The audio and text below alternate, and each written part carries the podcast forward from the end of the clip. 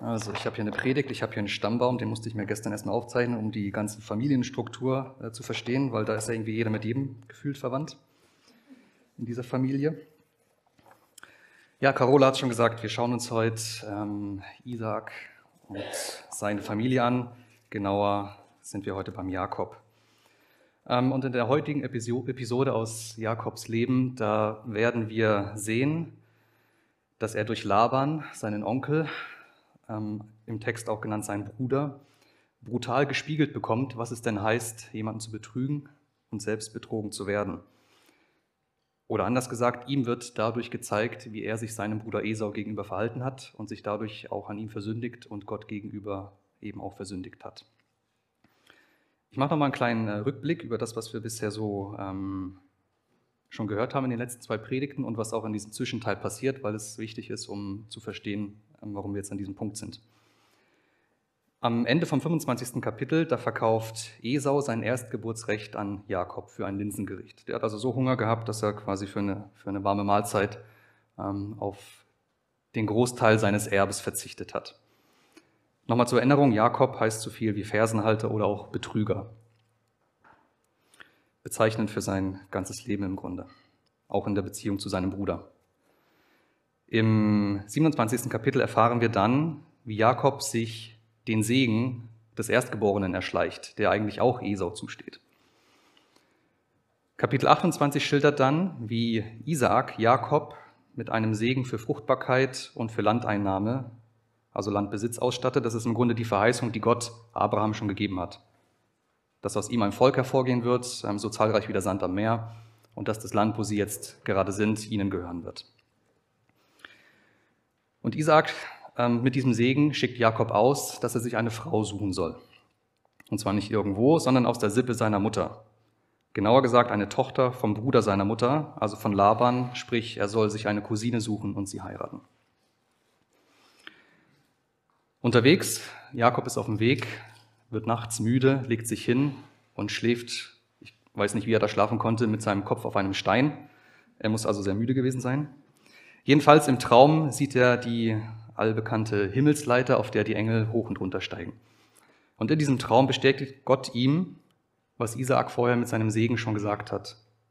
Aus dir wird ein Volk hervorgehen, zahlreich wie der Sand am Meer, wie die Sterne am Himmel, und dieses Land, auf dem du hier schläfst, das werde ich dir und deinen Nachkommen geben. Und er sagt ihm auch zu, dass er ihn nicht verlassen wird, bis all das eingetreten ist. Mit dieser Zusage macht Jakob sich also auf, sich seine Traumfrau zu suchen und auch ein wenig Gras über die Sache mit Esau wachsen zu lassen. Und genau da steigt dann eben der Text von heute ein. Da sind wir im 1. Mose, Kapitel 29, die Verse 1 bis 30. Ich lese sie euch mal vor. Ich habe sie heute nicht mit nach vorne gebracht. Ähm, ihr lest entweder selbst mit oder hört einfach zu und ihr zu Hause ähm, entsprechend auch.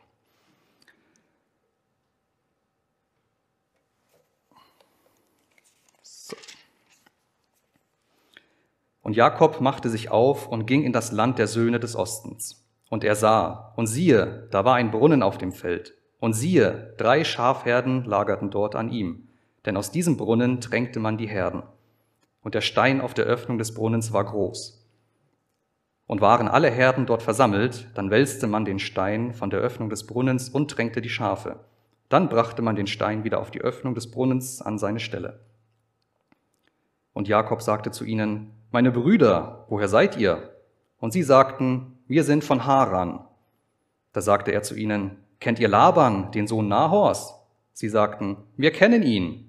Und er sagte zu ihnen, geht es ihm gut? Sie sagten, es geht ihm gut. Doch siehe, da kommt seine Tochter Rahel mit den Schafen. Da sagte er, siehe, es ist noch hoch am Tag, es ist nicht Zeit, das Vieh zu sammeln. Drängt die Schafe und geht hin, weidet sie. Sie aber sagten, wir können nicht, bis alle Herden sich versammelt haben. Dann wälzt man den Stein von der Öffnung des Brunnens und wir tränken die Schafe.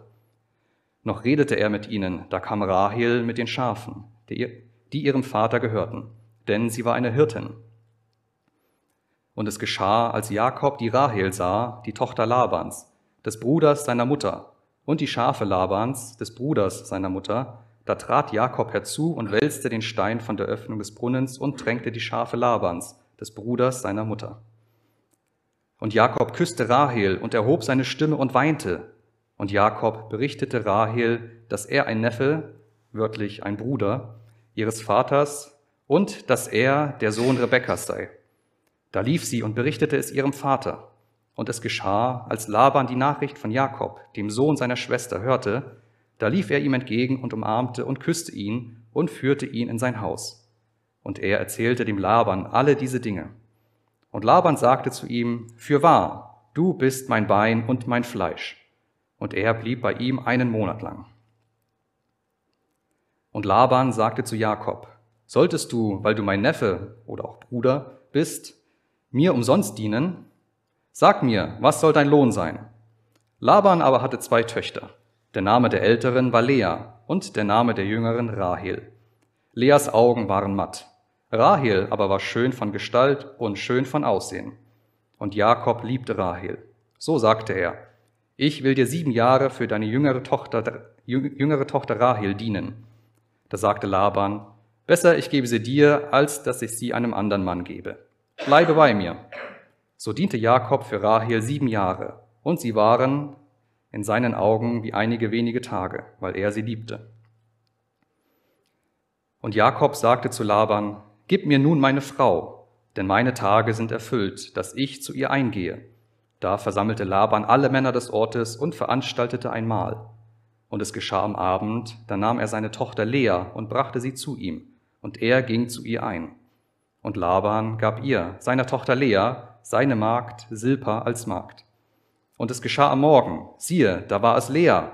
Da sagte er zu Laban, was hast du mir da angetan? Habe ich nicht für Rahel bei dir gedient? Warum hast du mich betrogen? Laban aber sagte, das tut man an unserem Ort nicht, die Jüngere vor der Erstgeborenen zu geben. Vollende die Hochzeitswoche mit dieser. Dann wollen wir dir auch jene geben, für den Dienst, den du bei mir noch weitere sieben Jahre dienen sollst. Und Jakob tat so und vollendete die Hochzeitswoche mit dieser. Dann gab er ihm seine Tochter Rahel zur Frau. Und Laban gab seiner Tochter Rahel seine Magd Bilham als ihre Magd. Da ging er auch zu Rahel ein, und er liebte auch Rahel mehr als Lea, und er diente bei ihm noch weitere sieben Jahre.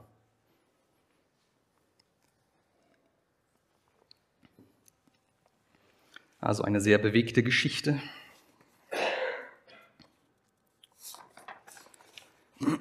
Und in diesem ersten Teil tut sich eine interessante Parallele auf.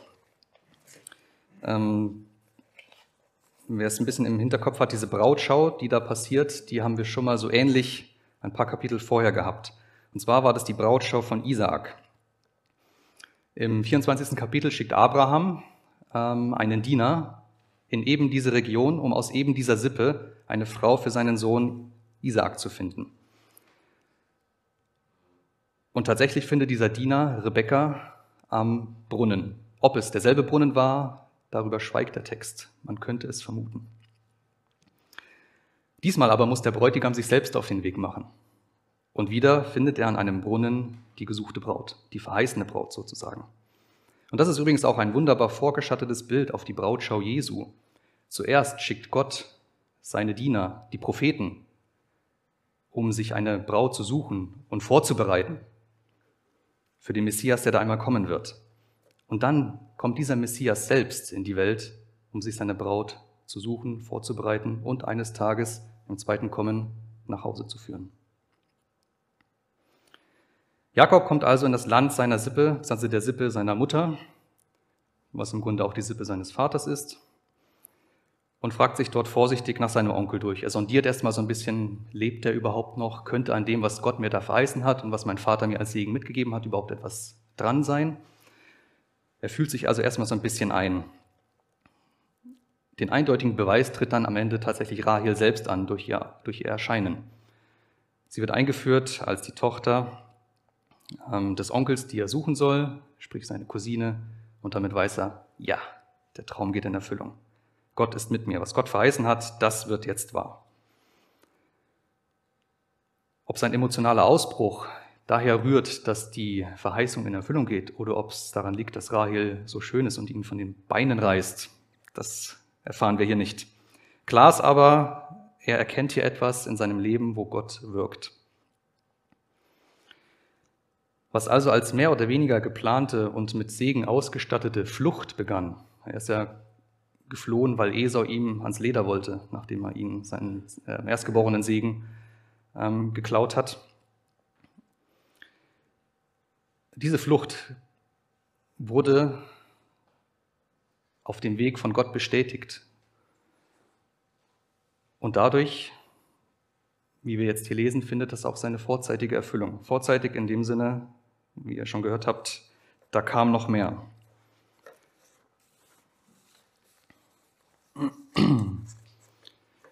Ja, bevor Jakob im zweiten Teil der Verheißung, äh, im zweiten Teil die Verheißung wirklich in die Tat umsetzen kann, muss er aber erstmal dienen.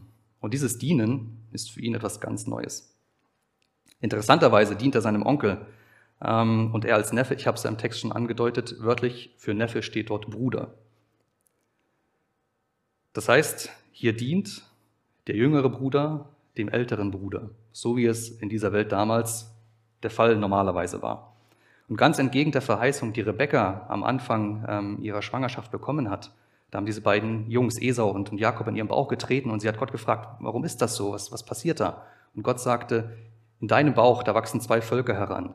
Und der ältere Bruder wird dem Jüngeren dienen. Und diese Verheißung,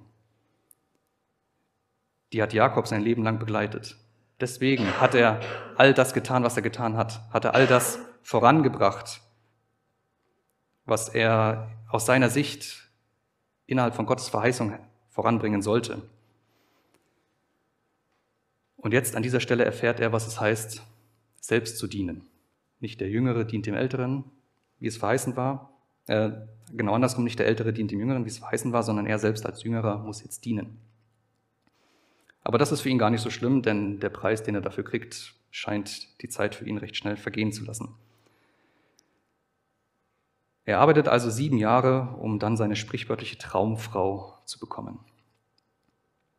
Warum er seine Frau nicht von Anfang an bekommen hat, erfahren wir leider nicht. Vielleicht galt der Grundsatz erst die Pflicht und dann die Kür, oder er hat einfach schlecht verhandelt.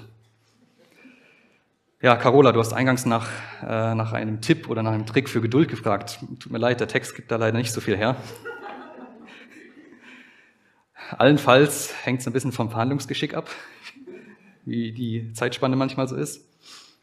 Andererseits natürlich auch, wenn man mit dem Herzen bei etwas dabei ist, dann kommt einem das ähm, wie im Fluge vor. Die Zeit vergeht dann wie im Flug. Und so sagt der, der Text ja auch. Ähm, weil er sie liebte, waren diese Zeiten für ihn wie wie ein Augenblick, wie wenige Tage. Aber es waren trotzdem sieben Jahre. Doch Laban der alte Schuft hat noch eine andere Pflicht für Jakob in petto. Davon weiß Jakob natürlich noch nichts. Ähm, Laban hingegen scheint das bis zum Ende zurückzuhalten und hätte es wahrscheinlich auch gar nicht gesagt, wenn das ähm, nicht aufs Tablett gekommen wäre. Aber im Orient ist es anscheinend üblich, dass die Erstgeborene zuerst verheiratet werden muss und dann dürfen all die anderen Töchter auch verheiratet werden. Und so kommt es eben zu diesem großen Betrug, zu dem, was wir im Text gelesen haben, was auch den, den traurigen Höhepunkt dieser Geschichte darstellt.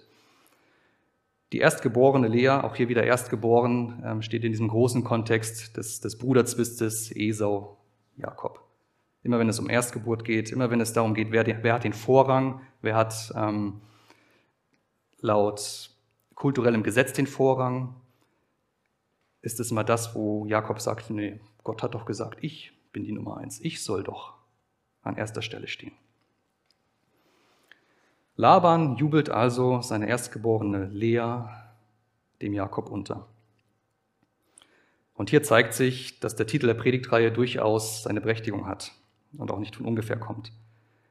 Was hat sich denn Rahel eigentlich dabei gedacht, als sie nach dem Hochzeitsfest nicht zu ihrem Ehemann gehen durfte? oder besser gesagt Bräutigam, denn die Ehe, der Vollzug der Ehe galt erst nach der ersten Nacht.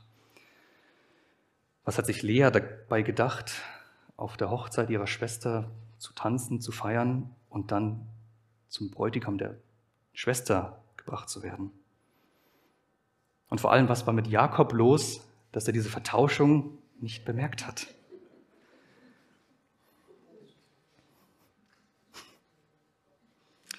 Ja.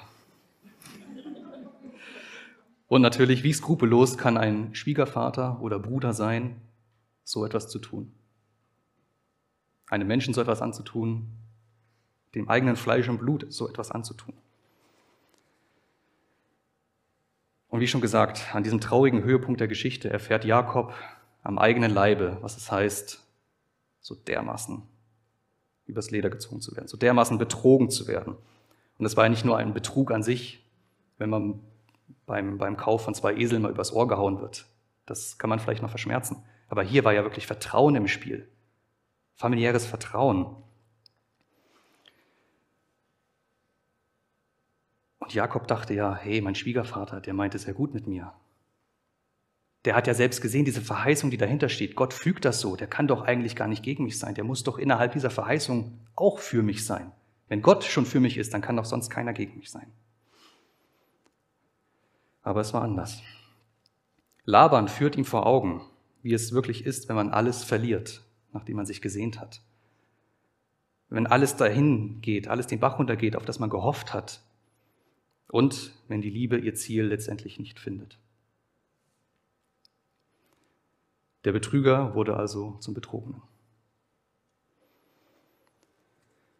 Und am Ende steht auch hier wieder die Tatsache, dass sich nichts mehr rückgängig machen lässt und dass mit diesen unschönen Konsequenzen letztendlich alle leben müssen, sich damit arrangieren müssen, ihr Leben jetzt damit fristen müssen.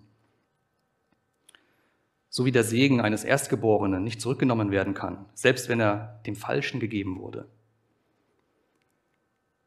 Und Esau jetzt noch so ein improvisierter Notsegen von Isaak bleibt. Genauso wenig kann diese Dreiecksbeziehung, die hier entsteht, und im weiteren Verlauf wird daraus sogar noch eine Fünfecksbeziehung, die kann nicht aufgelöst werden. Die Ehe wurde vollzogen und ist damit rechtskräftig. Jakob wird Lea also nicht los. Und das bekommt sie zu spüren. Abschließend könnte man also feststellen, du kriegst, was du verdienst. Jakob hat bekommen, was er verdient hat, könnte man denken. Doch das wäre angesichts der Lage der Betroffenen und auch von dem, was die Bibel berichtet, ähm, auch in ihrem Gesamtzeugnis zu kurz gegriffen. So finden wir zum Beispiel in den Psalmen viele Wehklagen darüber, dass es dem, dem Reichen, aber gleichzeitig Ungerechten so gut geht, obwohl er es eigentlich nicht gut haben dürfte, denn er ist ungerecht. Und auf der anderen Seite sind die vielen Armen und Leidenden, die Witwen und Waisen, denen es so schlecht geht, aber die eigentlich keine Schuld trifft an ihrer Situation. Denn sie leben in Knechtschaft und müssen für andere arbeiten. Rein für das menschliche Gerechtigkeitsempfinden und Verständnis müsste es doch anders sein. Aber vielmehr ist es doch so, dass Gott auch auf krummen Wegen wirkt, dass er dort wirken kann. Oder anders gesagt, immer da, wo unsere vermeintlichen Abkürzungen, die im Grunde letztendlich doch nur Irrwege sind, wieder auf den Idealweg von Gott treffen, da kann Segen passieren. Da kann Segen zum Ziel kommen. Und Holger hat letzte Woche die, so die spannende Frage gestellt, wie wäre denn die ganze Geschichte ausgegangen, wenn sich jeder an das gehalten hätte, was Gott gesagt hat. Wenn nicht jeder versucht hätte, diese Verheißung mit, mit aller Gewalt und auf seine eigene verkappte Art und Weise ähm, zur Verheißung zu bringen. Wie wäre das ausgegangen, wenn, wenn Jakob einfach die Füße stillgehalten hätte und nicht durch Betrug eine Verheißung herbeigeführt hätte? Klar ist aber, Gottes Plan kommt letztendlich zum Ziel. Und was er verheißt, das wird eintreffen. Und dass Wege manchmal krumm bis katastrophal sind, das sehen wir in dieser Geschichte und das wissen wir auch aus eigenem, aus eigenem Erleben. Aber die Verheißungen treten ein und das Verheißungen eintreten, das können wir noch heute erleben. Das hängt auch direkt mit dieser Geschichte zusammen. Aus dieser Sippe von Unfruchtbaren, mehrere in dieser Familie sind unfruchtbar, und von Betrügern, mehrere in dieser Familie sind Betrüger, geht Gottes erwähltes irdisches Volk Israel hervor. Und das hat bis heute Bestand. Dieses Volk gibt es bis heute. Ein lebendiges Zeichen dafür, dass die Verheißung Gottes eingetreten ist. Was Gott verheißen hat, das wird eintreffen. Aber täuschen wir uns nicht. In seinem himmlischen Volk, wir sind Teil davon, geht es auch nicht besser zu. Auch wir sind letztendlich nur Sünder. Und das führt mich eben zu der Frage, wie es denn nun mit diesem Verdienen ist. Kriegt man, was man verdient? Vielleicht auch nicht, muss man warten. Das lässt sich am besten mit einem Blick auf Jesus, den Gekreuzigten, beantworten. Natürlicherweise steht ja jeder für seine Taten selbst in der Verantwortung. Dafür haben wir ähm, in Deutschland Gesetze. Wer einen Schaden verursacht, muss für das Wiedergutmachen des Schadens auch eintreten. Ähm, in der Bibel ist es genauso, wer Gott gegenüber sündigt, muss für diese Sünde letztendlich die Konsequenzen tragen. Er muss Gott gegenüber dafür gerade stehen. Und da jede Sünde eine Ungerechtigkeit Gott gegenüber ist und Gott, der in seinem Wesen gerecht ist, dadurch dieser Ungerechtigkeit diametral gegenübersteht, da, da gibt es kein, das sind so wie, wie zwei Pole, die sich abstoßen. Da, da kann, kann nichts zusammenkommen. Da kann also keine Gemeinschaft bestehen. Und das kann nur durch den Tod aufgelöst werden. Diese Verantwortung kann nur durch den Tod aufgelöst werden. Es ist letztendlich radikal, aber wenn es um Gerechtigkeit geht, die einzige Möglichkeit. Und das ist auch das, was wir in der Bibel als Hölle, als letztendliches Getrenntsein von Gott verstehen. Diese Nicht-Gemeinschaft am Ende aller Tage.